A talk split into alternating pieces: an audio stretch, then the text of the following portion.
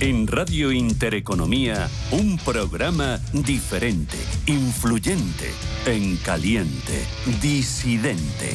Arranca Disidencia Deportiva con Willy Sancho Muela.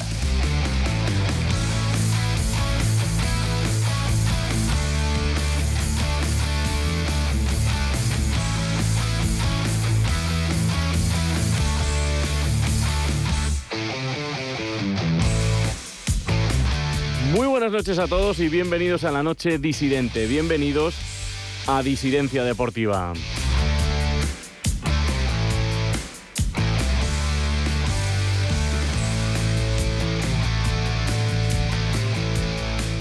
Empezamos, empezamos, arranca la semana disidente, empieza Disidencia Deportiva, aunque ayer estuvimos con ustedes en ese especial Real Madrid Fútbol Club Barcelona. En esta, esta semana que empieza ya de manera habitual, de lunes a jueves, recuerden, de 11 a 12 de la noche. Una semana que ha traído el cambio de líder en la liga. También vamos a hablar de Benzema, recién elegido mejor jugador del mundo. Recupera, decía el Real Madrid, tras varias jornadas el primer puesto después de su victoria ante el Barça por tres goles a uno, en un partido que volvió a dejar en evidencia eh, una gran y dura realidad del equipo presidido por Joan Laporta, que es que cuando se enfrentan a un rival de entidad o uno de los grandes de Europa, se ven enormes diferencias en base a, juego, aspectos tácticos, modificar y mover el equipo sobre la marcha. Esto es trabajo de Xavi. Y luego también innovar, estrategia, defensa, la defensa del, del Barcelona, que defensa más blanda, poco fiable, con errores también inaceptables, podríamos decir, como por ejemplo el que tuvo Eric García. Tiene trabajo, por tanto, Xavi Hernández, si bien es verdad que ha tenido bajas, ayer lo decían Norel Morales y, y Gilca, ha tenido bajas, grupo duro, grupo difícil en UEFA Champions League, eh, y en Liga, pues salvo este partido, tampoco iba mal. Hay un golpe de, de realidad que le pasa al Barcelona, pero también, eh, como decimos, todavía no está lejos de ese primer puesto en el Campeonato Nacional de Liga. Sí es verdad que cuando se enfrenta a equipos duros y difíciles parece estar uno o dos escalones por debajo de los 10-12 mejores equipos de, Europa. Vienen dos semanas absolutamente decisivas para el equipo de Xavi, que puede tener eh, consecuencias, veremos. Y el Real Madrid continúa una temporada prácticamente inmaculada, todo victoria, salvo dos empates. El pase a octavos encauzado, el pase a octavos de final como primero de grupo. Y un camino sólido y fiable en Liga. En un día importante hoy para, para los blancos, porque uno de sus jugadores, como decía al principio, ha levantado el premio individual de mayor prestigio en el panorama fútbol. Benzema es balón de oro, se erigió como mejor jugador del planeta. Eso y el Atleti también, que ya es tercero con 19 puntos, no empezó muy bien la liga, con dudas, Joao Félix. Y aún lejos del primer puesto, son seis puntos, pero un dato, el Atlético de Madrid ha ganado, atención, ¿eh? en Mestalla, al nuevo Valencia de, de Gatuso, en Sevilla, en el Pizjuán y ayer en Bilbao, a un Atleti de Bilbao que ha arrancado muy bien la temporada y ya es tercero, como decía el equipo de Simeone, con mejores sensaciones. eh, vamos a hablar también de ello. Y después de publicidad, el renacer, podemos llamar de, de Kepa. Vamos a ver esto. Se está hablando en Inglaterra, está volviendo a parar muy bien el portero del guardameta del Chelsea. ¿Puede Luis Enrique pensar en, en él de cara al Mundial, que queda solo un mes? Jornada de liga de mañana y esto, como ven, es una temporada frenética, que no para. Todo ello hoy, con debate, con opiniones de valor y de rigor, con energía en disidencia deportiva.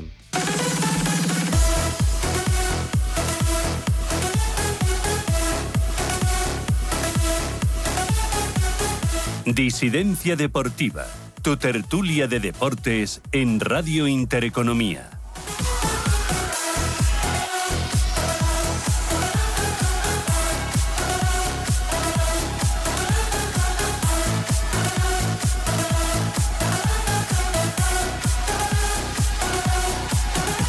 Diego Montero, buenas noches. Hola, ¿qué tal? Buenas noches. Encantado de estar con vosotros un día más aquí acompañándonos en esta maravillosa tertulia. Ramón Ramos, buenas noches. Hola, ¿qué tal? Buenas noches, eh, Diego, Jorge y, y Willy. Encantado. Buenas noches, Jorge. Igualmente. Buenas noches a todos y nada, encantado de estar aquí de nuevo. Diego, eh, ¿Está el Barcelona ahora mismo entre los 15 mejores equipos de Europa? Eh, por, quizá por nombres sí, pero por rendimiento. De hecho, 15, iba a decir 10, 12, lo dejan 15. No, no, te lo te digo yo. Te digo yo que a duras penas, ¿Mm? por ser muy generoso. ¿Mm? Ramón. Pues no sé el conteo, pero están están mal, están mal. Eh, creíamos que estaban bien y de repente en cuestión de dos semanas el Barça se ha ido abajo. Entonces, eh, pues no sé si 10, 12, pero están, están, están mal. Mm. Jorge. A ver, en una hipotética Superliga les costaría mucho entrar en puestos Champions, ¿no? Digámoslo así. O sea que yo creo que es complicado. Mm. Diego, ¿qué es lo que más te gustó del Real Madrid? En, quiero hacer un, algún apunte sobre, sobre ese clásico que, nos dejó ayer 3-1, victoria de, que recupera el liderato. ¿Qué es lo que más te gustó de un equipo que parece, eh, y es lo que más ha comentado, aunque tuvo algunas fases del Barcelona de intentar, luego con el 2-1, ¿no? Pero, pero parece que pasó muy por encima del equipo de Xavi, el Real Madrid. Sí, la sensación de superioridad es lo que más, lo que más eh, me, llamó la atención. Esa sensación de que el partido estuvo controlado prácticamente, salvo unos minutos en la primera parte, totalmente controlado por parte del Real Madrid y que pasara lo que pasara, ese partido se, iba a ganar. me sorprendió muchísimo esa impotencia que vi en el Barcelona, pero provocada probablemente por ese dominio abrumador del Real Madrid en todos los aspectos del juego, tanto a nivel físico, a nivel táctico, eh, la versatilidad que siempre he comentado el Real Madrid, esa posibilidad de plantear distintos partidos dentro del partido, como hablamos la semana pasada, se volvió a poner de manifiesto ayer y esa fue la sensación que, me, que más me, me trasladó. Probablemente yo no recordaba vivir un, un clásico tan tranquilo, con esa sensación de decir, es que, lo, es, prácticamente la sensación de tranquilidad de, de, que ese partido se iba a ganar de cualquier manera, o sea, pasara lo que pasara, eh, no la vivía probablemente desde el clásico de, de Mourinho del año 2013, cuando presentamos allí a todos los suplentes y el Madrid acabó ganando 2-1. Mm. Y, porque, quizás porque en ese eh, clásico no teníamos nada que, jugarnos y en cambio la sensación de, tranquilidad que viví ayer es muy muy muy muy inesperada porque me decepcionó muchísimo el Barça. ¿eh? Ni con el 2-1 lo había visto jugar. Viste que ni con el 2. Al final la diferencia era mínima.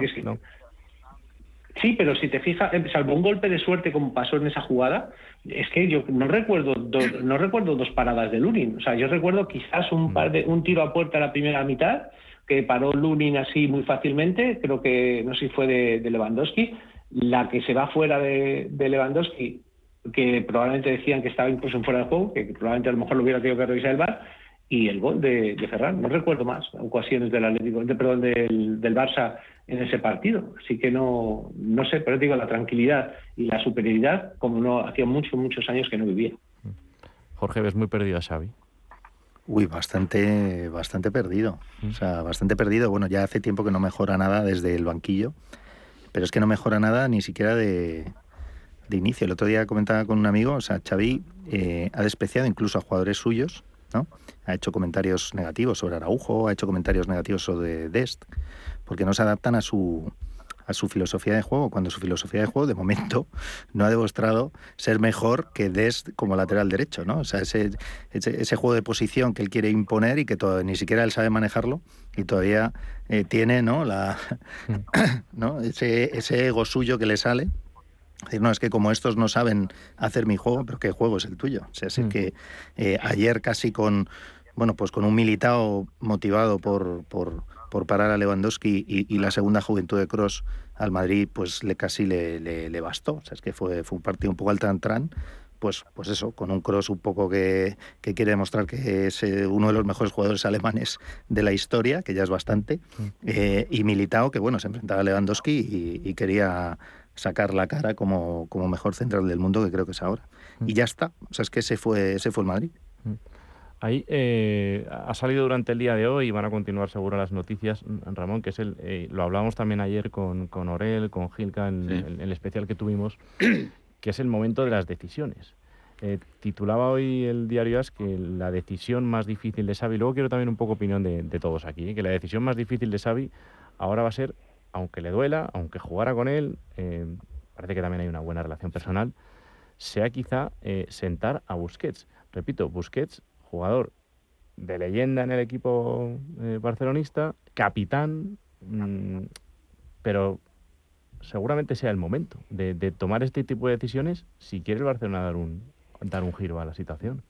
O tampoco sé quién tiene eh, directamente en el, la planta. Bueno, sí sé, no creo que tenga nadie para reemplazar a Busquets de lo mismo que hace Busquets. De John, lo más parecido. Lo más, parecido, tiene, tiene menos, menos, es menos estático, es menos un 5 pivote, mm. es un poquito más de recorrido, pero pero bueno, yo tampoco le han, le han, eh, le han eh, temblado las piernas para sentar a Jordi Alba y a Piqué. la gente dice que hay gente de su cuerda, digamos, que, que a ver si Xavi se atreve. Mm. Pues hombre, Jordi Alba eh, parece, a mí me ha sorprendido que Jordi Alba no juegue, incluso ayer porque salvo que se haya caído mucho del año pasado a este, sigue siendo un lateral, para mi gusto, bastante fiable.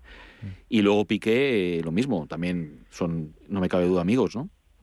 Y no le está poniendo. Entonces, es, muy difícil porque lo que habéis dicho, eh, eh, para mí la principal, la principal diferencia es un equipo que sabe a lo que juega, de una forma casi diría insultante, que ahora mismo es el Madrid, contra un equipo que no sabemos a qué juega, que es verdad que quizá quiere imponer un sistema de tradición en el Barcelona su entrenador, pero a ese sistema le faltan probablemente las piezas, entre otras él, que era el que conseguía, como para mí, mejor medio centro que he visto en mi vida, eh, como era él, con un Iniesta al lado y bueno, luego claro, es que también a veces hablamos de los entrenadores es que es que no está un señor que se llama Messi, que también, quizá tenía algún impacto en las cosas que pasaban en, campo tras campo, claro, que no sé si había muchas tácticas con él, pero él bajaba a recoger un poco el balón y entonces ya te volvía loco y, ayer con una lata cerrada como la del Madrid, pues pues Messi era capaz de abrirla, ¿no? Y ahora no hay nadie que la pueda abrir porque lo de Dembélé es un poco de risa.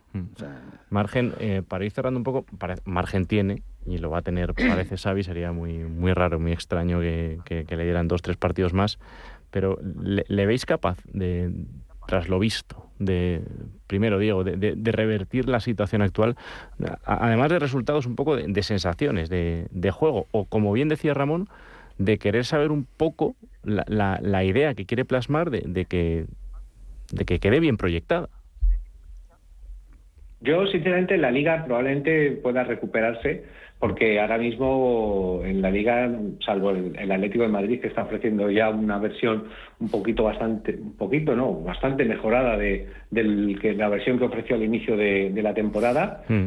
Y poco más, es que no hay, la liga no, tiene muchos más rivales que le puedan plantar cara. Ah, entonces eso quizás pueda maquillar lo que es el juego de Barcelona, que por cierto, un estilo irrenunciable, que es renunciable eh, es irrenunciable eh, según qué momentos, porque cuando ganó el otro día al Celta de Vigo, que le puso contra las cuerdas y dijo que, hombre, que lo importante ya no era jugar bien, que si se que había que ganar eh, lo primero y sacar estos partidos, a que, que, cuando toca renunciar al estilo, y yo recuerdo el año pasado en un partido que ganaron, porque ganaron varios así contra el Levante, saltando como si hubiera ganado la Champions con un gol de luz de Jock en el último minuto, en el descuento. O sea, que, que esto del estilo innegociable y esas cosas son, son fantochadas que, que, pues, se, que se pasan de vez en cuando, o cuando toca, cuando aprieta el zapato, de verdad hay que ganar, como es el caso. Eh, pero yo no le veo, sinceramente, porque además es un tipo sin recursos. O sea, es que ha demostrado que no, no aporta nada desde el banquillo. O sea, muchos cambios son cambios eh, de nombre por nombre, o mm. posición por posición. Eso decía al principio, mover, mover un partido ¿no? en, el transcurso, ¿no? hacer, hacer algunos ajustes, algunos cambios tácticos, tirar de estrategia también, tampoco se ha visto. Que te puedes equivocar. El año pasado, por ejemplo, eh, cambio de estrategia lo intentó Ancelotti en el día del clásico, cuando el 0-4. Me acuerdo que sacó a Modric de falso 9, o un día que, que probar cosas. Chelsea, Claro, ese día no tenía laterales derechos, tenía a pero como que tiene un tío en parla. Y, se le ocurrió la genialidad de poner a Vinicius de lateral derecho, de carrilero. Pues hay veces que esas, esas ocurrencias o esas, esos intentos de cambio te pueden salir mal, pero otras veces, yo que sé, mueves el avispero, cambias tres de golpe, y eso, eso, eso no se lo he visto hacer nunca, nunca a Xavi. Y Xavi no es un recién llegado, lleva aquí ya un año y no hemos visto que haya aportado absolutamente nada. Y, los problemas del, lejos de cambiar, los problemas del Barcelona se están enquistando, porque además luego tiene muchos jugadores con contratos durísimos eh, contratos que, que, además son de esos de tipo creciente, esa falsedad de decir, no, es que se vienen perdiendo dinero, claro, siguen perdiendo dinero el primer año, pero luego tienen contratos escalados que a medida que van avanzando en, su, en, su, duración van cobrando mucho dinero y no se quieren ir, que es con lo que le ha pasado a De Jong, por ejemplo, o lo que le pasa a Busquets o lo que le ha pasado a Jordi Alba jugadores que cobran un bueno, yo tengo ya Piqué, que echarle le costaría, no sé, leí que eran 60 o 70 millones de euros. Entonces, eh, tiene un montón de problemas ahí enquistados que, que, el, que, el, que, el, que, sea, que mientras la pelotita entra, pues van, van, van capeándose. Pero una vez que la pelotita ha dejado de entrar, pues se le ha visto todo el cartón y se ve lo paupérrimo eh, técnicamente que es por mucha palabrería y muchos muchos muñequitos que ponga sobre el papel porque el papel aguanta todo. Mm. Jorge, ¿qué, fue lo que más te, gustó del, Real Madrid ayer? Me gustó su... Siendo un partido, como hemos dicho, que sin forzar mucho, ¿no? Sin, sin hacer sangre otra vez. me, pasó lo mismo, la misma sensación que, que, contra el Atleti. O sea, esa suficiencia ¿no? a la hora de afrontar un partido de alto nivel y bueno, pues eh, sin ni siquiera dar un 100%, eh, tenían el partido totalmente controlado. Em, hay, hay, una, hay una lección que yo creo que, que, que Xavi debe, debe aprender de Ancelotti, eh, que va un poco relacionado con, lo que estamos hablando ahora. Eh, Ancelotti está reivindicando también la figura de entrenador líquido, ¿no? de, ese entrenador que no sabes muy bien qué, qué, es lo que te va a plantear, eh, no sabes si te va a esperar atrás, si te va a presionar arriba, si va a sacar dos delanteros, si el equipo va a salir en el segundo tiempo de una manera o de otra, y eso despista mucho a los entrenadores. El fútbol actual, pues los que querían dominarlo, si, si por algo eh, tenían de común como perfil es que querían dominarlo desde, desde una libreta muy rígida que no han conseguido eh, imponerla. Si te fijas, los entrenadores más rígidos que han sonado en los últimos años, ¿no? los Guardiola, los Conte, los tal, no han superado a, dos, dos entrenadores líquidos como, como Zidane como, o como Ancelotti, ¿no? que mm. desde darle eh, ese protagonismo al jugador han conseguido arrasar en, en récords. ¿no? O sea, Xavi esta semana ha superado récords que ha sido peor entrenador eh, de la Champions de los últimos 20 años del Barça mm. y peor entrenador de los últimos 20 años del Barça eh, con 50 en sus 50 primeros partidos. Peor que Kuman, lo decíamos sí, ayer. Peor que Kuman. Peor que, vamos, no sé los entrenadores que ha tenido el Barça en los últimos 20 mm. años, porque son más de los que el relato nos cuenta, pero son muchísimos, mm. eh, y, y, él es el peor de, de esos 50, ¿no? Y sin embargo, Ancelotti y Zidane con una gestión totalmente distinta a la que se ve realmente en otros equipos, ¿no? hay más que ver, por ejemplo, el Chole con, con, con Joao Félix, ¿no? Eh, que intenta como meterle en vereda eh, utilizando unos recursos que a lo mejor un Ancelotti y un Zidane no, no, utilizarían, consigue poner en valor a, jugadores que ahora mismo yo creo que todos los jugadores que componen la plantilla del Madrid eh, creo que están como en su mejor momento. O sea, no recuerdo ahora alguno que pueda decir está por debajo del rendimiento esperado. No me, no me sale ningún jugador. Hmm. Eh, y, eso es lo que más me gusta de cada vez que veo al Madrid esta temporada. Lo que más me gusta es eso, estar viendo la mejor versión de cada uno de ellos. Hmm. Eso es mérito de Ancelotti, al final. Tener eh, al, equipo no solo como piña, como hemos comentado aquí ya algunas veces, sino a, todo el grupo, prácticamente todo el grupo enchufado. Ayer también salía Asensio, es un poco el... Sí, yo, yo, yo para romper un poco eh, esta dinámica de tanta cremita al Madrid, claro, que si no vais a llevar el programa mucho a vuestro... Yo creo que eh, para mí es incomparable con el equipo de Zidane. ¿Mm? Para mí incomparable, o sea, habláis de Zidane... Yo, yo el Madrid con Zidane yo no sabía muchas veces a qué jugaba.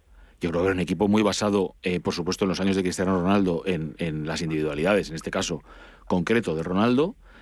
Eh, pero yo, yo lo que sí admiro ahora del Madrid, y lo dice uno que no es del Madrid, pero soy objetivo 100%, para esto es que reconozco a lo que juega. Es verdad que un día eh, me tiene la flexibilidad para cambiar un poco el sistema, pero yo creo que está jugando como le gusta jugar, es decir, es muy férreo atrás, súper férreo atrás. De hecho, es tan férreo y se fía tanto de su imponente defensa que ayer hay un rato que contra un mal Barcelona, el que tiene el control aparente del juego durante, ¿cuánto? Media hora desde que marca Benzema, luego marca en medio Valverde, pero tiene un rato en el que el Barcelona, pues pues el que merodea el área del Madrid. Mm, yo, si mi, yo si hubiera sido mi equipo, digo, coño, pues me da hasta un poco de miedo, porque en alguna de estas, oye, una pared saben hacer todavía, ¿no? Entre Pedri y el otro.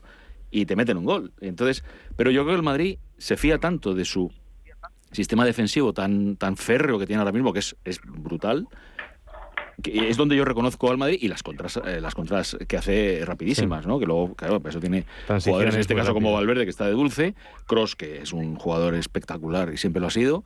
Eh, y Vinicius también con un puñal. Claro, luego, un gran claro, partido, muy rápido, el claro, el gol es un contraataque, una galopada de Vinicius, tal, o sea que yo sí que reconozco mucho más al Madrid, o sea, cuando digo, por ejemplo, el día es verdad, cuando ganó el Atleti o cuando ha ganado ayer, da la sensación de que gana el partido, eh, yo no sé si con comodidad, pero transmitiendo bastante fiabilidad.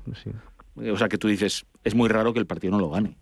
O sea, tendría que haber sido la casualidad del, de la de Sufati al final. Que fíjate, esa, esa, que pasó rozando el palo, que hubiera sido el 2-2. Sí, sí, Curiosidades del fútbol, que hubiera sido el típico accidente. Pero si te vas al, al bloque del partido, eh, yo reconozco mucho una forma de jugar en el Madrid que yo no veía en Zidane, que era muchísimo para mí, muchísimo más eh, eh, heterogéneo, o sea, no tan homogéneo. Mm.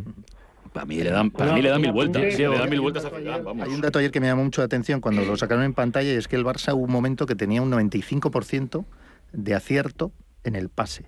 O sea, es decir, hay un momento que el, que el, Barça tenía una precisión casi del 100% y no había llegado al área. hasta, qué punto el Madrid, hasta qué punto el Madrid estaba controlando al equipo que, que, aunque los otros no perdían el balón, daba igual. Es que no.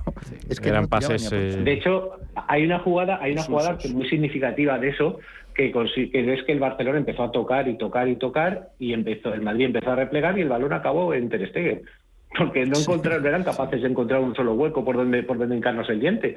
Pero un solo apunte con respecto a Zidane, yo que soy muy zidanista y tengo que... A ver, quería, quería, eh, quería réplica de, de, Diego sobre lo que ha dicho. No, es, no, no, sí, simplemente... O sea, Se habla de la flor y una también... Manía, eso, eso te voy a decir, es una manía muy muy extendida entre el antimadridismo en general y por mucha y por mucha gente, incluso dentro del propio madridismo, ¿eh? que Zidane no era un técnico táctico, entre comillas, que no era un, un, tipo que preparaba los partidos, que era un tipo más anárquico en el sentido de que pues un poco es el rollo Moloney, ¿no? Salir y divertidos. Hmm. Y nada más lejos de la realidad. Eh, eh, es verdad que durante los años de Cristiano Ronaldo, eh, ganar, ganar, primero ganar tres Champions no se gana con suerte, ni con, ni, con, ni de casualidad, ni, ni por ningún tipo de, de, de, cruce estelar. O sea, las cosas pasan porque, porque el equipo merece ganar y está muy bien, muy bien trabajado pero es que eh, de la misma forma que, este hombre ganaba con muchos goles de Cristiano Ronaldo, cuando ganó la Liga la 19-20, cuando al año, a los pocos meses de volver tras su retiro y coger al Madrid hecho unos zorros en la 18-19, ganó una liga con encajando 25 goles, ¿eh? es uno de los registros más bajos de los últimos tiempos. Cambió por completo la forma de, jugar del Madrid y, y basó ganar eh, un, cimentó su triunfo no en la potencia goleadora porque en ese momento ya no la teníamos.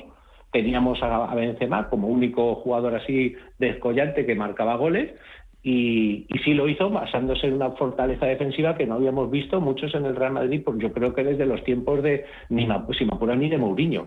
O sea, que, es un poco que ha sabido, es un tipo que, que sí que sabe hacer las cosas y al que el madridismo, como es lógico, debería estarle muy, muy agradecido. Porque, insisto, los 11, 12 títulos que ganó en cuatro años y medio no se ganan por la gorra ni se ganan ni son fruto de la casualidad sin, ni sin, duda pero yo lo único que digo es que reconozco más ¿Te parece más una idea este, ah, este Real Madrid que el reconozco más al Madrid que llevo viendo desde el año pasado y lo que va lo que llevo viendo de este año reconozco más a un equipo detrás de una idea que lo que ocurría antes, que son muchos años también con Zidane, que tendríamos que tener un análisis muy, muy, muy concienzudo de, de cada periodo, pero en general, a mí el Madrid muchas veces, yo comentándolo en muchos sitios, con amiguetes y tal, em, no tenía claro a qué jugaba.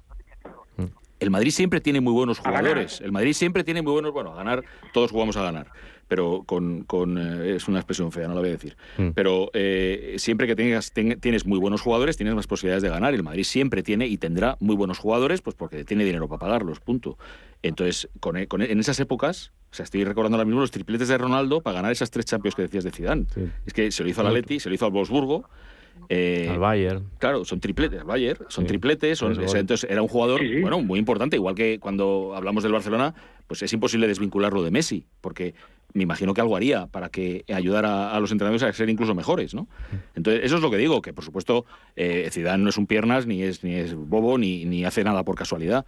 Lo que pasa es que creo que Ancelotti, y eh, lo digo alabándoos, Ancelotti eh, creo que desde el año pasado lo está haciendo sorprendentemente eh, muy bien, muy bien, y además, no sé, a mí me transmite el tío incluso hasta cuando habla. Transmite como una seguridad en lo que hace y en lo que dice que, que me sorprende. O sea, está, está muy bien. Y el Madrid está muy bien. Jorge, ¿a qué, a qué jugaba el Madrid Zidane? Pues eh, jugaba a, que los jugadores salieran y casi que se divirtieran, ¿no? O sea, Zidane alguna vez lo ha contado que él al final, una de las cosas que más, y los jugadores también, ¿no? Que más insistía era si, si no sois capaces de defender bien, que por eso, ¿no? Bien destacado ahí, ¿no? Si no sois capaces de defender bien, eh, em, es probable, es probable que perdamos algún partido. Pero si sois capaces de defender bien, de sufrir, hmm. de saber presionar y tal, va a acabar llegando la ocasión. Y claro, la ocasión si llega y al que le llega es a Cristiano o es a Benzema o a Bill en su momento o a Modric o a tal, pues el balón acaba donde, donde acaba. Pero yo creo que Zidane se, se preocupó sobre todo mucho desde el minuto uno en saber defender. Y ahí también estoy de acuerdo con Diego que el Madrid Zidane defendía muy bien. Ya el Madrid de Zidane defendía muy bien. Y defendía muy bien por eso, porque es quizá lo que más trabajó eh, Zidane durante estos años. Pero el resto era un poco, oye, lo que, lo que hagan los jugadores. Ah, incluso Ancelotti lo ha reconocido del, de Casemiro, Cross, eh, Modric el año pasado. Es que yo no les digo dónde tienen que posicionarse. Ellos mismos ya saben mm. cómo, cómo colocarse. ¿Quién soy yo no para decirle a Cross cómo tiene que, que jugar? Bueno, pues hay muchos entrenadores que le dirían a Cross cómo tiene que jugar. Eh, y son Había uno que, le decía a Modric. Uno detrás de otro. acuérdate del que. Perdona, Jorge, acuérdate del que le decía a Modric que no le diera con el, con el exterior. tiene que golpear, ¿no? Y fíjate ese golpeo de Modric que nos remonta. Rafa Benítez, ¿no? Era. Era el aludido, ¿no? Sí, sí, sí. Y, ese era un tipo que era el, el adalí del juego táctico, o sea, de, que era un estudioso del fútbol y un estratega. ¿Dónde está él y dónde está Modric, no? Correcto. Ahora, ahora yo también, yo, yo, también os, yo os, diría, pero como externo eh, a, vuestro, a vuestro equipo. Eh, externo, pero, pero como veis, muy seguido de fútbol, porque vamos, he visto al Madrid mucho y siempre lo seguiré viendo, ¿no? Eh, también es malo venirse arriba, ¿eh? O sea, porque al final tú te vuelves víctima de ti mismo. Entonces, yo estoy ya en, en 24 horas, estoy oyendo la palabra que indefectiblemente está unida al Madrid siempre, que es mejor. O sea, siempre tenéis que ser mejores. O sea, esta mañana eh, el mejor portero del mundo, Courtois, el mejor portero, el mejor centrocampista del mundo, Valverde, el mejor, o sea, continuamente el mejor. O sea, eso es una, eso es un sello eh, marca de la casa del Madrid. O sea, no os vengáis tan arriba. Porque ha, sido, un buen arranque. ha sido un buen arranque. buen arranque. Bueno, pero oír, oír lo de el, el Courtois, coma, Courtois, coma, el mejor portero del mundo, que no lo oía, ya, pero es que yo no lo oía, yo no lo oía, sí, pero yo no lo oía jamás te lo oí decir a ti seguramente cuando estaba en el Atleti. Y era un portero espectacular, que él solito ganó la famosa Copa del Rey del 2013 en el Bernabéu, la gana él solo, porque es, el, es la final que el Madrid más mereció ganarle al Atleti. No, no, Courtois. ah, Courtois, estando en el, perdón, estando en el... el gol de Miranda. es la final, el, la final que peor jugó el Atleti. Claro, a mí me habrás oído elogiar, elogiar a, a, por ejemplo, cuando estaba Keylor Navas en, el Madrid, por supuesto. Yo, yo siempre he dicho que mientras los años que estaba Keylor en el Real Madrid, a mí Keylor me, me parecía que estaba en un escalón o dos por debajo de... Para mí, pues aún así me parecía que los mejores del mundo en ese momento eran Oblak y Ter Stegen. Indefectiblemente, uno, uno u otro estaban en, un, en un... Y a mí me parece que Oblak es uno de los mejores porteros. Para mí era el mejor Oblak, pero con diferencia abismal y además me gustaba más que Courtois. Es verdad que cuando Courtois vuelto al Madrid, me ha hecho recordar lo bueno que era en el Atleti mm, y no, diría que no es pues probablemente ahora mismo el mejor del mundo. No, si lo, único que lo digo es un, es un chascarrillo porque eh, no, no, os venís muy arriba, muy arriba y tener cuidado que igual os viene la torta en contra. ¿eh? Dime. Puede ser, puede ser. De hecho, en la, en la 2014-15, en la 14-15, por ejemplo, en esa temporada el Madrid había igualado el récord de victorias consecutivas y en el mes de diciembre éramos íbamos a ser campeones de todo. Y llegó una hostia, perdón, un golpazo como un, un tortazo como un tortazo descomunal a partir del mes de, enero. Eso pasó con Ancelotti. con Ancelotti y en marzo el equipo había estaba fuera de, combate prácticamente en todo. Pero, pero no, yo lo que quiero decir que uno de los motivos por lo que sí que existe esa sensación de ser mejor la propia autoexigencia que impone el Real Madrid. Tú no sabes la cantidad de madridistas que había ayer, no decepcionados, pero sí incluso molestos porque el Madrid había tenido la oportunidad de golear al Barcelona y no lo había hecho. Otra vez, no hacer sangre, ¿no? Felices. Eh, Exactamente, en vez de estar felices porque el Madrid había ganado a un, al eterno rival y se, pues, se situaba líder en solitario de la primera división, estaban enfadados con el equipo porque no había tenido ese colmillo, ese, pues, afán de hacer Diego, sangre. Diego, pues ser felices, ser felices, coño. Ser felices una vez Sí, en la sí, vida. a mí me da- a mí me da ser muchísima felices, rabia. que, que A mí me da a veces muchísima rabia. Yo soy que yo nunca soy- sois felices. O sea, ahora, ahora el Eh, problema ¿no es que no goleamos la- la rabia? Coño. Pues de verdad, tú no sabes la. No, pero es que nunca lo tampoco hace en los generalices, últimos años el, el Tam- Madrid. Tampoco, tampoco generalices. Yo te hablo de un sector del madridismo, que es, y esa, esa continua autoexigencia hace que, que el, que, que el equipo, eh, la, la entidad como tal, siempre tienda a mejorar cada día. Esa no, precisamente no, nosotros no nos acomodamos en, en- en- aunque tú puedas pensar lo contrario, el Madrid nunca se acomoda en No, el no, lo triunfo, lo sé. porque sí, sino todo lo contrario, viven una autoexigencia impuesta muchas veces desde, desde el propio, desde la, la propia afición. Entonces, eh, que a mí personalmente ese tipo de aficionados los detesto. O sea, yo, yo prefiero disfrutar. Yo disfruté como un enano y me fui a mi casa más feliz que una perdiz porque el Madrid había ganado al, al, Barça Claro. y 3-1 y un partido Eso más sí. que aseado. Eso está pues muy aún bien. así tenías que aguantar. Claro, por eso te digo, y a mí me da mucha rabia el madridismo que nosotros los, los madridistas llamamos eh, llamamos vinagres, que digamos que nosotros tenemos una serie como de castas dentro del madridismo y hay uno que a mí personalmente me, me- me fastidia bastante, que es el vinagre, que es el que ni disfruta en, las- en los triunfos ni permite y, da mucho por saco en las derrotas, ¿sabes? Y se va del estadio en el minuto, el minuto conclusión. 60 cuando no vas ganando. Sí, Eso es. Jorge. Y se pierde las remontadas, ¿no? Que es lo que les pasó el año pasado, que ha sido el año más cruel para los vinagres. O sea, se perdieron todas las remontadas de... Esos hay en todas las aficiones, ¿eh? No Sí o que es verdad, eh, Hay sectores dentro de la afición de la mía, hay sectores muy diferentes. O sea, Sí, Sí, pero sí que es verdad una cosa que, eh, Diego, yo alguna vez he discrepado un poquito con él, pues el, el vinagrismo está instalado, pero sí que eh, la exigencia máxima la tiene que tener el mejor equipo del, del mundo, el mejor equipo de, de- de la historia. Y ahí, que, que por cierto, que Diego es crítico, ¿eh? no es eh, aquí, pero sí que a veces eh, se confunde un poco eso, ¿no? Que cuando la, se puede también eh, criticar buscando esa, esa exigencia. Y eso no es vinagrismo, eso es, es- es crítica constructiva, vamos a decir. Vinagris- vi- vinagrismo es, es, es, eh, enfa- enfadarte, iba a decir otra, una palabra un poquito más seria, pero no, no, sé, no viene a cuento, es enfadarte con tu equipo porque no ha ganado como tú querrías que ganara. Eso es lo Vale, que a mí me me, vale me esa-.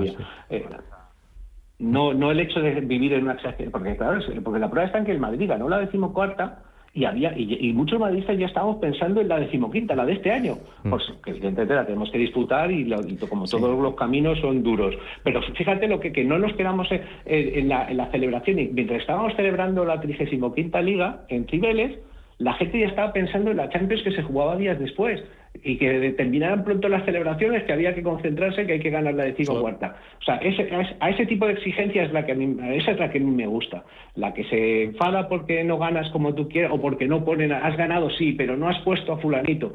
Pues esa, esa- Sí, la, la crítica constante, constante, dices, ¿no? Correcto. Eso muchas veces enfermiza, no me gusta. Hay, un, hay un- dentro de que hay varias corrientes en el madridismo, una, una, una es esa que ha definido Diego. Eh, quiero cer- eh, ya cerramos esta, esta, esta jornada de liga que, que ha acabado hoy, eh, pero es que mañana ya hay otra vez eh, una nueva. Sí que un apunte, Ramón, aprovechando que tenemos aquí la, la representación atlética, ha- hay un, ha habido un cambio en el, en el Atleti, eh, Ramón. Ha habido mejores sensaciones, otra victoria en un estadio muy importante. Está un poco lejos todavía el liderato, pero la, la imagen es diferente. En- en- además, lo hablamos fuera de micro al, al entrar. eh, hay más, más, más alegría, más, por lo menos sí, sí. El sábado, el sábado estuvo muy bien. 0-1 en Bilbao. Estuvo muy bien, pasando un rato al final, pues que no hay más remedio también. Yo Sí, entiendo no, que el Athletic Bilbao tiene que normal. apretar porque va perdiendo y además es un campo que el público presiona mucho y esta gente pues toda la vida lo ha hecho. El Athletic Bilbao está- era raro que Oblak no había hecho ninguna parada y de hecho hizo prácticamente ninguna hasta que le sustituyó el croata, el Gribic este, y que Sí. hizo un par de paradones, más el, el para mí mejor defensa del mundo. que como te- yo también tengo derecho a sí, decirlo, ¿no? O sea, Sí, claro. lo de Reinildo es, o sea, no hay un tío Ah, hay que mejor hablar Reinildo. calidad-precio. O sea, no hay. O sea, 3 millones de ¿Qué euros por este partido tío hizo es brutal. ¿Qué brutal. partido? No, no, o sea, Y es no es el brutal. primero, ¿eh? Y no es el primero. primer partido. No es el primero. primer No, partido. no. Es un defensa extraordinario. O sea, y los no, no muy, no muy mediático, pero hay que ir, hay que ir hablando es de Reinildo, ¿eh? buenísimo, Buenísimo. Sí. O sea, en el uno contra uno con los delanteros es imposible regatearlo. Mm. Y Nico Williams debió soñar con él. Sí. Por la noche siendo un jugador como está tan de moda, ¿no? Bueno, al punto, eh, el Atleti está mejor porque también todo ayuda, hombre. Eh, el Atleti depende ahora mucho en el centro de defensa de Jiménez y Savic, mm. que no estén lesionados, ayuda un montón a que, pues hombre, yo creo que también el Barcelona debe notar en algún momento a Araujo, Araujo ¿no? Eh, también a veces los entrenadores no son dioses. Cundé no hasta un Claro, y Cundé, el primer partido después de la lesión, tal, bueno, pues el Atleti con Savic y Jiménez es otra, son otra pareja de centrales, que son dos buenos centrales, y luego ha abandonado ya la idea esa, entre, para algunos, como yo, absurda, de los cinco de detrás, con Bitzel, que es además, bueno, en fin, es un tipo lento, eh, reconvertido ahí a posiciones de libre y tal. Eh, entonces ha, vuelto al 4. 4-2, digamos, o 4-2-3-1, o 4, más bien 4-3-2-1, o sea, sería algo así.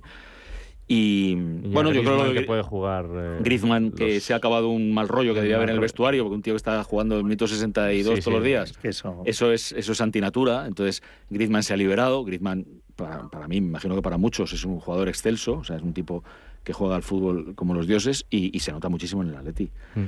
Y bueno, todo eso unido a que el, otro día pues salieron, salieron las triangulares. Lo que, lo que hizo el Atleti que no había hecho hasta ahora fue jugar en el medio campo, mm. que es lo que no había hecho hasta ahora. Trianguló en el medio campo y las transiciones fueron muy buenas. Llegó menos de lo deseable. Es lo que echabas ¿eh? un poco de menos, ese, juego en el centro del campo para, que en el medio campo la conexión con arriba. Claro, claro, la conexión con arriba. Entonces eso, mm. eso lo hizo. Y luego, una, eh, como decíamos del Madrid antes, esa sensación que no sabes muy bien explicar de que mi equipo está seguro. Controla. Sí, de que, de que está controlando el partido. Que eso no hay, no sabes cómo explicarlo con palabras, pero es algo que, te, que tú sientes cuando tu equipo está jugando y tú lo sientes en tu piel y dices, joder, estamos controlando el partido contra mm. un equipo muy bueno, con un equipo que es muy rápido, que son van como aviones en la de Bilbao. Y te controlábamos el partido. Entonces, esa, esa sensación es la que me llevo, ¿no? Y, gente que dice, ¿volvió el cholismo? Bueno, pues ojalá, claro, es que el cholo tiene que volver a su, a su esquema, mm. que es ese, eh, ser férreo atrás y salir en las contras, aprovechar dos de cada tres. colocar a los jugadores donde en su, sitio, Eso se lo hemos criticado muchísimo nosotros en, el Atlético Play. Le hemos dado cera con eso. y ganar, Ramón, y ganar. Sí, claro. Bien, pero es verdad lo que decía Will al principio. Ha, ido a las, ha hecho cinco salidas muy complicadas, menos la de Getafe. Las demás han sido muy complicadas. A Noeta o, bueno, el Real el gol de la Real es con la mano, no vamos ahora a volver a eso, pero es verdad que el gol es con la mano y podía haber sido perfectamente tres puntos.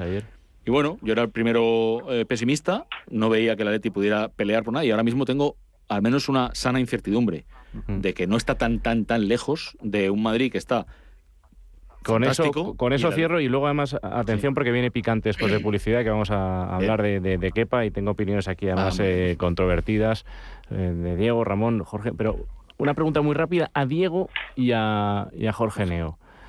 El Madrid va, va a pelear o es candidato al título, por supuesto. favorito. Eh, favorito, podemos decir la palabra. Eh, ¿A quién veis también más, el, el, hablo de liga, eh, que vaya a, pelear por este título de liga?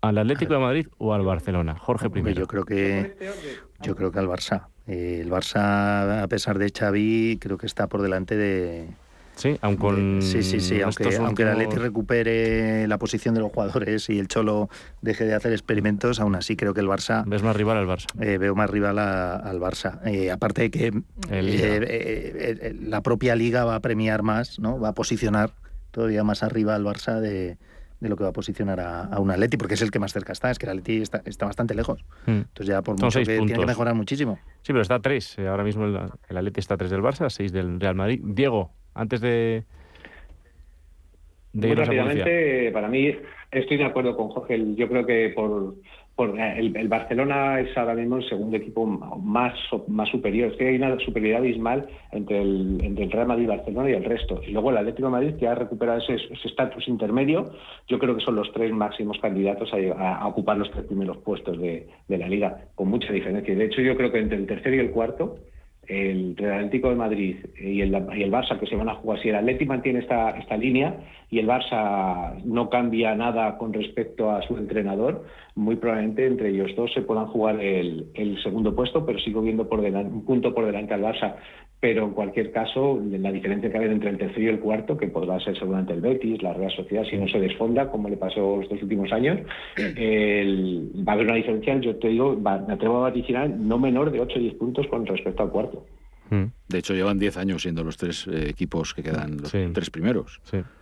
Bueno, Sevilla parecía que el año pasado, pero luego se descolgó. Sí, sí, sí confirmo lo que siempre pensamos también, desde este, el otro lado de la orilla, que siempre, el Atleti siempre os genera poca, eh, poca impresión, poca importancia. Mm. No, lo digo, mm, es así. Estáis hablando del Barça de desguace, el Barça no sabe ni dónde se entera, no está, no está, mm. y, a la hora de, de, compararlo con el Atleti, pues resulta que os, parece más peligroso que el Atleti, no sé, estando tan mal el Barça. Y el Atleti como empieza a subir, yo os diría que como el Atleti empieza a subir, yo creo que va a ser más peligroso que el Barça, pero bueno. Eh, Por eso lo preguntaba. Sí. Nos vamos a. Pero bueno, que a vosotros os cuesta. A publicidad y luego, luego debate, ¿eh? que parece que Kepa está jugando mejor. No sé si puede quitarle la, posibilidad de, esa. la portería de España en el, en el Mundial. Quiero opiniones también Benzema, ganador de, de ese balón de oro, mejor jugador del mundo en, el pasado curso. Vamos ya, enseguida volvemos. Elmejorjamón.es. Más de 40 años seleccionando los mejores jamones y lomos de bellota, embutidos y carnes ibéricas de campo. Alto nivel en conservas, anchoas y quesos. Elmejorjamón.es. Visítenos y le asesoraremos en su compra de alta calidad para su casa o empresa. En Cine Yelmo cumplimos 40 años y queremos celebrarlo contigo. Y con motivo de la vuelta al cole, ampliamos nuestra promoción. Consigue ya cuatro entradas por solo 19,90 euros. Válidas para todos los días y hasta el 20 de octubre. Date prisa, son unidades limitadas. Más información en yelmocines.es. La familia es lo más importante y en todas surgen conflictos. Pero hay dos palabras que pueden hacer magia. Solo aquí en la mesa un filete más significa te perdono o te quiero. Seguramente la mesa de nuestras casas sea el lugar más tierno del mundo. El Pozo Extratiernos, uno más de la familia. La Hora de Miguel Ángel es un programa dedicado a la salud y la prevención de enfermedades. Con un lenguaje claro y sencillo, te explica cómo llevar una vida saludable. Todas las noches a la una y media de la madrugada en Radio Intereconomía.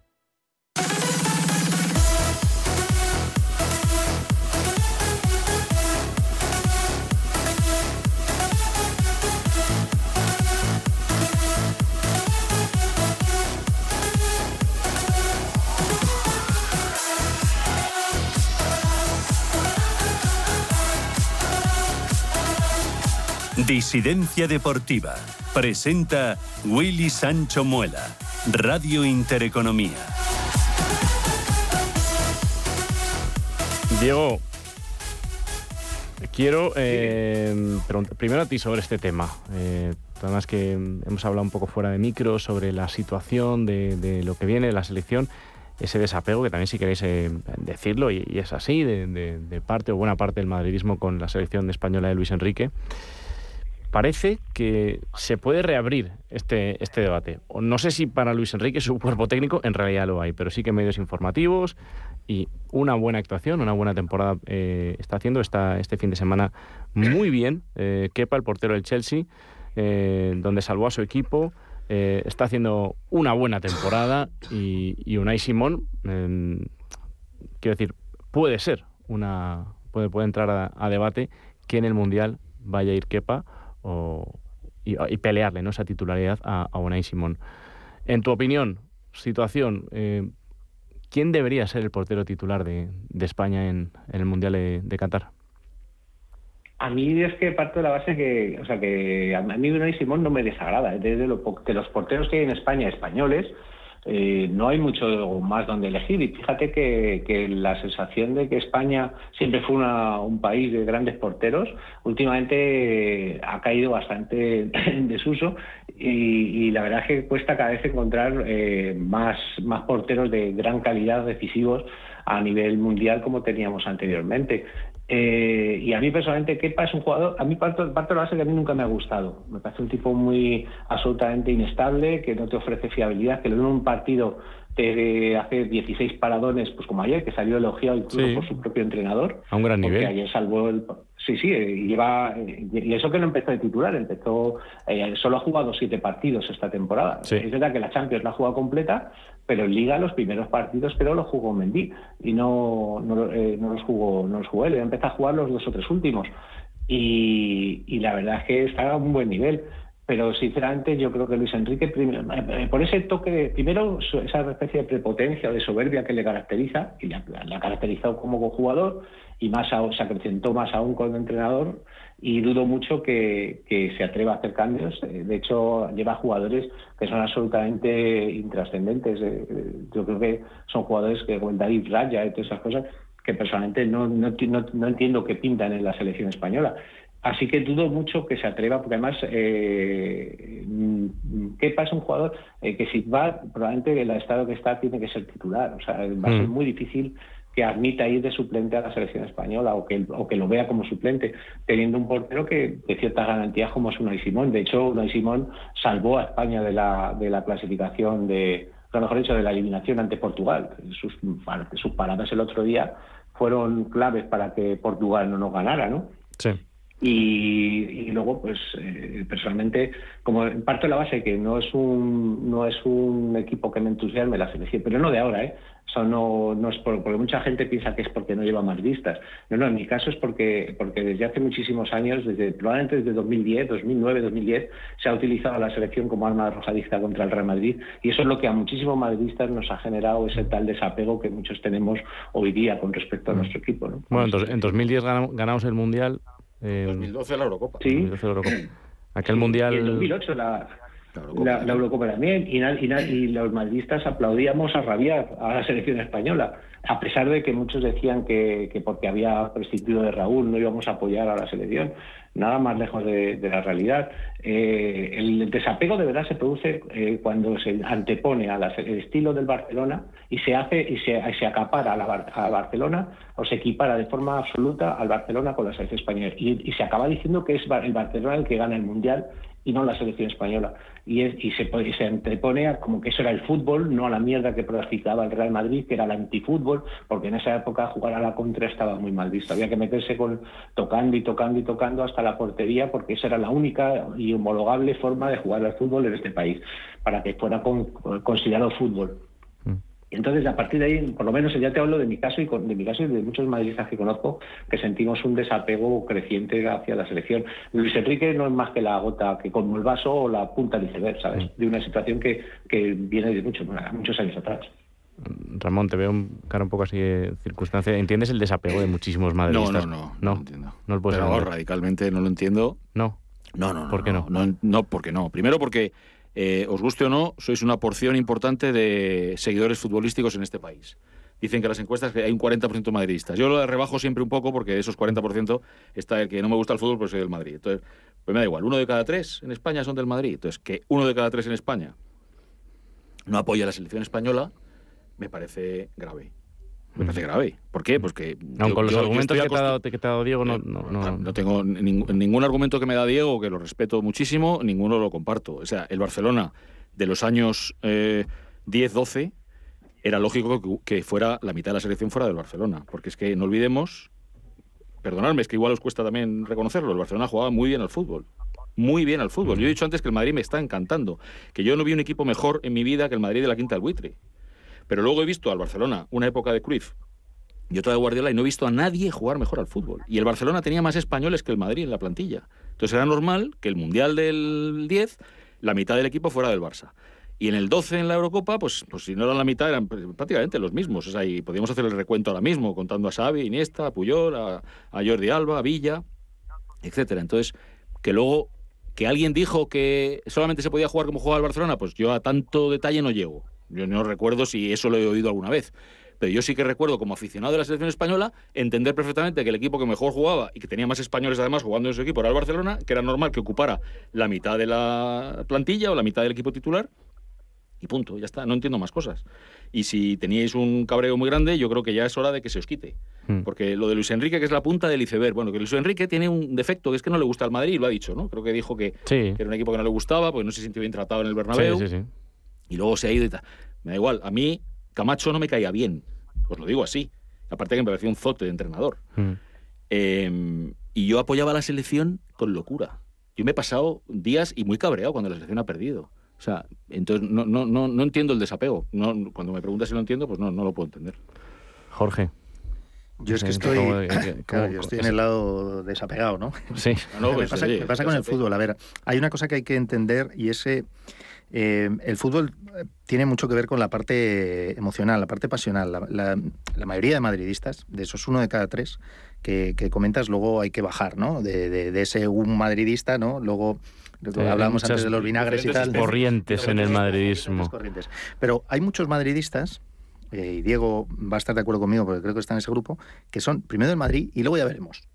Eh, y en el luego ya veremos también está la selección española. Hmm. ¿Y, los del Atleti no crees, Jorge? ¿Y los del Atleti? En, términos de fútbol. ¿Y los del Atleti? Somos, hemos tenido toda la vida fama de ser incluso más pasionales que vosotros. Eh, o sea, de ser forofos molestos. Bueno, eso es, otra. Nosotros no contamos los españoles que tenemos en el equipo, no contamos ciertas cosas. O sea, nosotros vemos un partido del Madrid porque nos, gusta sentarnos a ver nuestra parte ¿no? más, más pasional y sacarla, y sacarla fuera. No nos ocurre eh, ni en los mundiales, ni en la Eurocopa, ni en, ni en, ni en los eh, campeonatos de cualquier otro tipo, ¿no? ni en las Olimpiadas, con ninguna otra parte donde interviene España, donde somos, vamos, más españoles que, que ninguno. Pero la parte del fútbol sí que compite un poco con, con el Madrid y es que los medios de comunicación también han querido que de alguna forma compitiera. ¿no?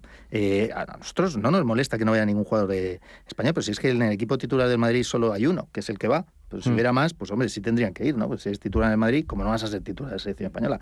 Cosa que Luis Enrique no te garantiza, ¿no? Hablamos ahora de Kepa. Hombre, Kepa yo creo que tiene pocas probabilidades de ir por cómo gestiona Luis Enrique eh, la selección. Eh, es muy complicado. Yo no sé hace cuánto que no va Kepa convocado, pero yo creo que hace ya bastantes meses y dudo que a tan poco tiempo para eh, para el mundial lo lleve y, mucho menos lo ponga de, mm. titular. decía si mantiene el nivel que, está mostrando, que sí, como muchos otros que lo tienen, lo están mostrando y no van. Y no van. O sea, que también hay que analizar también un poco las probabilidades teniendo a Luis Enrique de entrenador. Canales está demostrando muy buen nivel y no va a ir. Mm. Aspas. Eh, Aspas está demostrando un nivel eh, enorme y tampoco va a ir. ¿no? José Lu. José Lu. Como en su día Raúl de Tomás, que Raúl de Tomás fue a llevar el botijo. Sí, pero en eso os olvidáis de una cosa, que es que está consiguiendo buenos resultados. O sea, yo está muy bien, porque incluso me pasa a veces con Simeone, cuando digo, eh, fulano, me engano, tal, y luego al final te tienes que callar, porque dices, pero si es que ha sacado más o menos, últimamente un poco menos, los resultados esperados. Entonces, Luis Enrique, es verdad cuando saca el Excel el otro día, es que, es que, es que ha sacado resultados. Es que yo he visto, yo he visto, son 25 eh, fases finales de Eurocopa y Mundiales en mi vida. He visto cinco semifinales, nada más. Mm. Ha habido 20 que me he ido llorando a casa. Y una de ellas la hace Luis Enrique la primera oportunidad que tiene. Entonces, es que eh, no valorar que el año pasado perdió por penaltis. Ganó un partido de seis también, Ramón ganó dos. cuatro, ¿no? Ganó el 5-3 a Croacia, 5-3 a Croacia en prórroga y 5-0 a Eslovaquia. Eh, bueno, eh, da igual. Eh, vosotros ganasteis una final de Champions por penaltis. No os he oído decir que, que, que ganamos la final de Champions por penaltis. claro, coño. No, pero, pero, pero, pero, perdió en penaltis lo mismo que ganó. O sea, que también no, pero, pero, pero Diego, que tú has ganado una final de Champions por penaltis a mi equipo y no te he oído decir qué faena, que es que la hemos ganado pero por penaltis. Que no, no, yo encantado, yo encantado. Si yo, si yo digo que no, pero que te quiero decir que tampoco son resultados como para...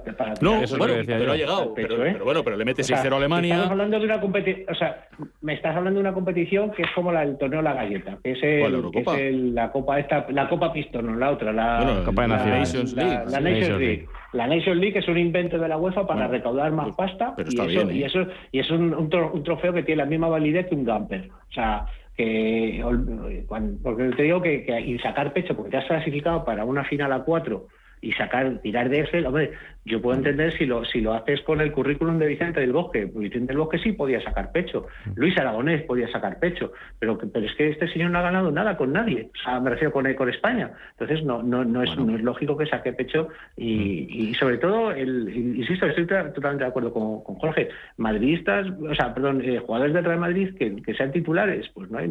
¿Qué puedes, qué puedes Carvajal, si no hay más. Si no hay más. Y, Nacho sí tiene continuidad por ir el cuarto central. Pero te, te da mucha mucha pena, a mí me da pena, no rabia, porque eso no es lo que me, me, desapega de la selección, pero me da, me da cierto coraje que, el, que un jugador como Eri García, que ha dado muestras más que de sobra de su incapacidad para jugar en la élite, sea titular por o mm. Pau Torres, jugadores bueno, vamos a, que, son, que son flojos, y jugadores como Nacho, y que digo Nacho, pero de la misma forma que te, te puedo decir José Lu, nos, nos estamos comentado ya Canales, y no vayan.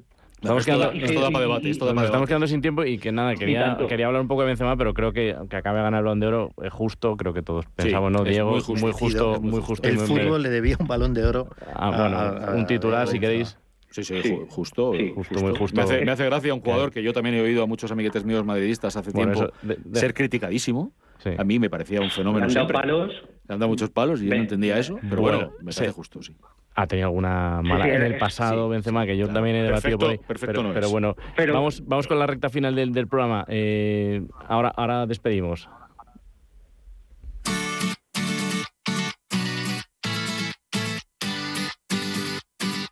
El termómetro. Jugador en racha o en momento delicado.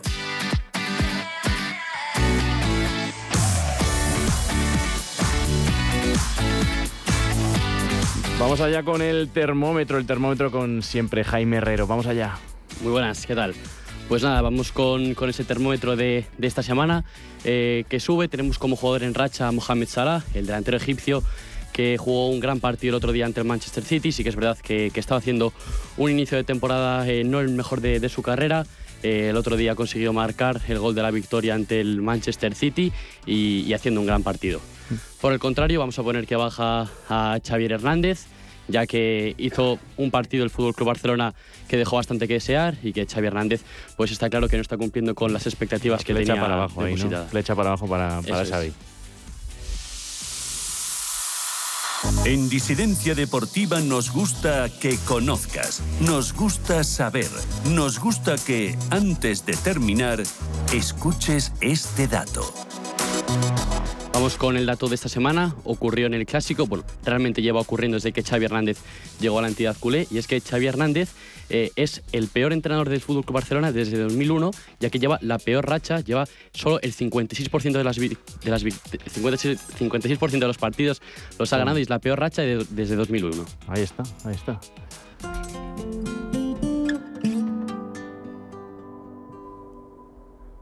Todos contratamos un seguro para estar cubiertos en caso de siniestros, pero los seguros de Santa Lucía incluyen gran variedad de servicios y soluciones que te ayudan en tu día a día. Con el seguro de hogar, por ejemplo, consultas jurídicas telefónicas ilimitadas 24 horas los 365 días del año. Consúltalas todas en la web y sácales partido. Santa Lucía, seguros de vivir.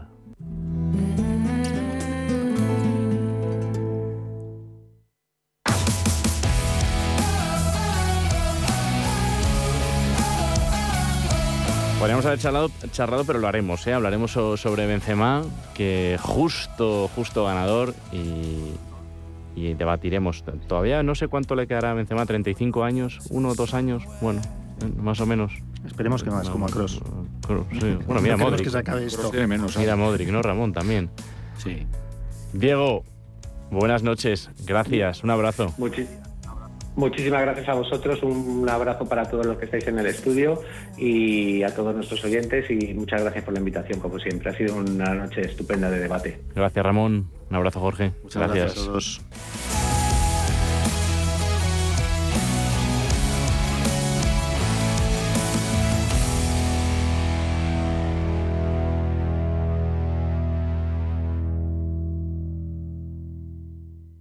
Radio Intereconomía.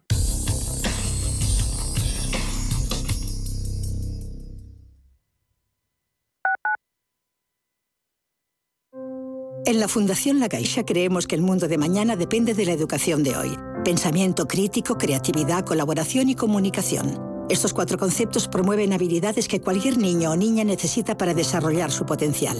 Solo es progreso si progresamos todos. Fundación La Caixa. ¿Sabía usted que unos pies con problemas pueden paralizar nuestro ritmo de vida? Le proponemos una solución indolora, con una mínima incisión y con anestesia local aplicando las técnicas más avanzadas en cirugía del pie. Clínica Jiménez, calle Alcalá 378. Diagnóstico gratuito 91 367 0071. Centro reconocido y autorizado por la Consejería de Salud y la Comunidad Económica Europea. 91 367 0071. Escápate de Madrid y ven al restaurante El Torreón en la cima del Monte del Pardo. Las mejores carnes y pescados desde 40 euros, vino incluido. Carne picaña brasileña y lomo de buey auténticos. Disfruta de los mejores platos de cuchara y de paella con langosta y de grandes vinos y licores en sus siete amplísimos salones y terrazas. Cocina abierta de 11 de la mañana a 1 de la madrugada ininterrumpidamente. Parque infantil, gran parking, restaurante El Torreón. Naturaleza a 10 minutos de Madrid. Reservas en restauranteeltorreón.com. Cada semana te contamos la historia de un emprendedor. Te presentamos su empresa, su negocio. Emprendedores valientes, innovadores, con convicción y perseverancia. Empresas con identidad. Cada miércoles a partir de las 11 de la mañana en Capital Intereconomía. Hola, soy Gema González. En Radio Intereconomía hacemos cada día a las 8 de la tarde una visión global de la jornada. De 8 a 10 de la noche, el resumen más completo de todo lo que ha sido noticia económica a lo largo de la jornada. Di que nos escuchas.